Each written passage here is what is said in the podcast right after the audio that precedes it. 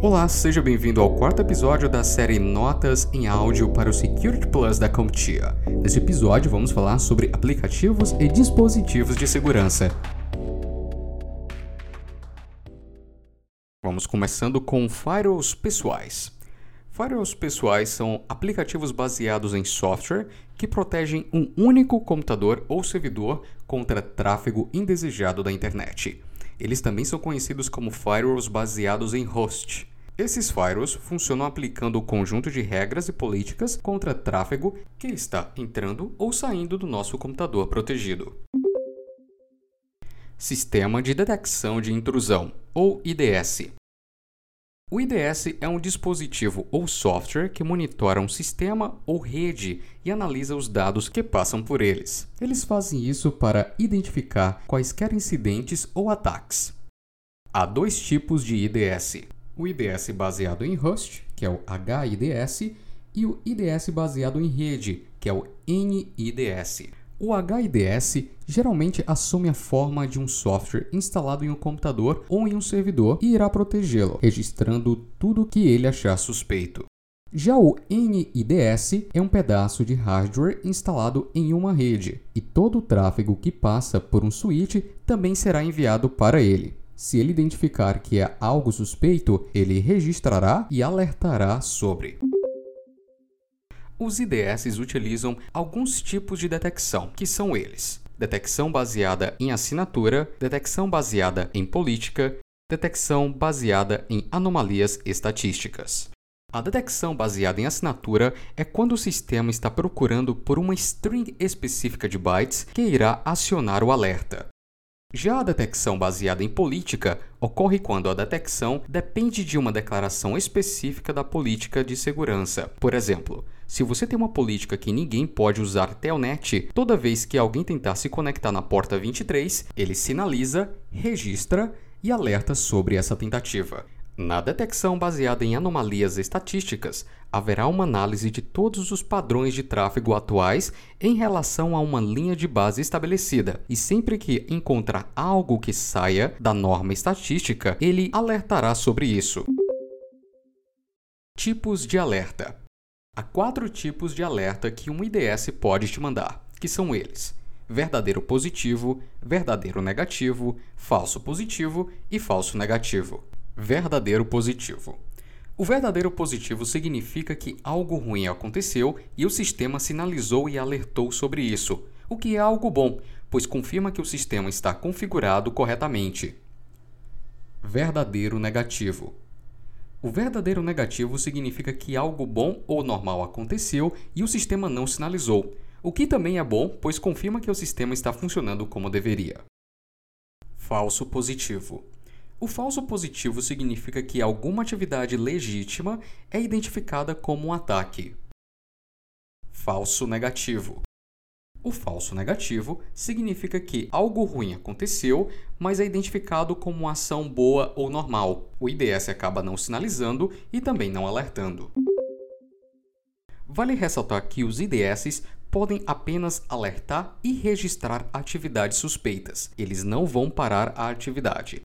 Se a sua intenção é parar uma atividade suspeita, você terá que investir em um IPS, ou Sistema de Prevenção de Intrusão. O IPS trabalha de uma forma muito semelhante a um IDS, exceto pela capacidade de parar as atividades maliciosas. Prevenção de perda de dados, ou DLP. A prevenção de perda de dados é configurada para monitorar os dados de um sistema enquanto ele está em uso, em trânsito ou em repouso. Ele detecta qualquer tentativa de roubo de dados. Os DLPs vêm com soluções de software ou hardware.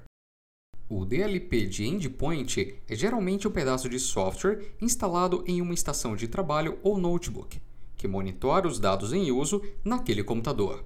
E se alguém tentar fazer uma transferência de arquivo, ele interrompe a transferência e enviará um alerta ao administrador baseado em certas regras e políticas. O DLP de rede é um software ou hardware que é colocado no perímetro da sua rede. A sua função é verificar todos os dados que entram ou saem de sua rede, mas com foco especial no que sai da tua rede. Eles detectam dados que não deveriam estar saindo da sua empresa. Os DLPs de armazenamento são softwares instalados nos servidores do data center e inspecionam os dados enquanto eles estão em repouso. Eles criptografam para garantir que ninguém acesse os dados que não deveriam.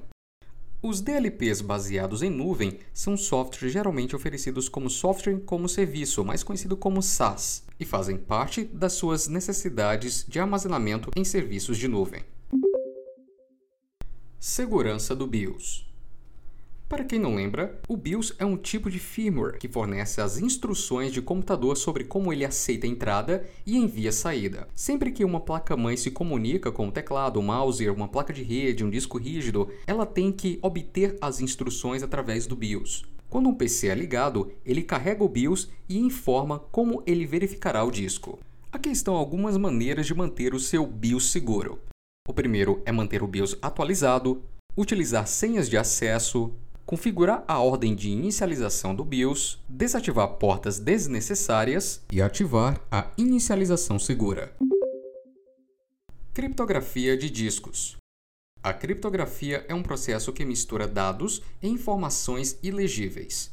Apenas a pessoa com a chave secreta pode reverter a criptografia. Há dois tipos de criptografia: a baseada em hardware e a baseada em software.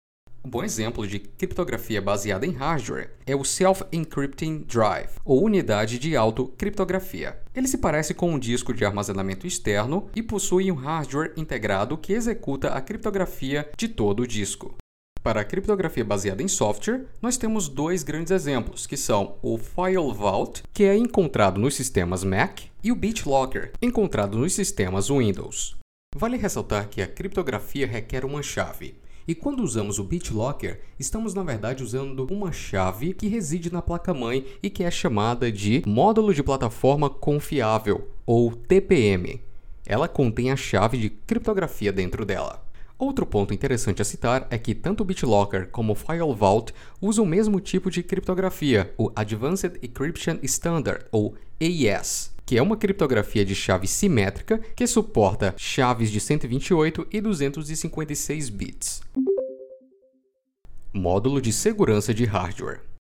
O módulo de segurança de hardware, ou Hardware Secured Module, é um dispositivo físico que atua como criptoprocessador durante o processo de criptografia ou durante a assinatura digital, que também é um processo de criptografia. Com ele, é possível ter maior segurança e maior desempenho criptográfico. Aqui finalizamos mais um Notas em Áudio para Security Plus. Não se esqueça de fazer os flashcards que estão aqui na descrição. Te vejo no próximo episódio. Até lá!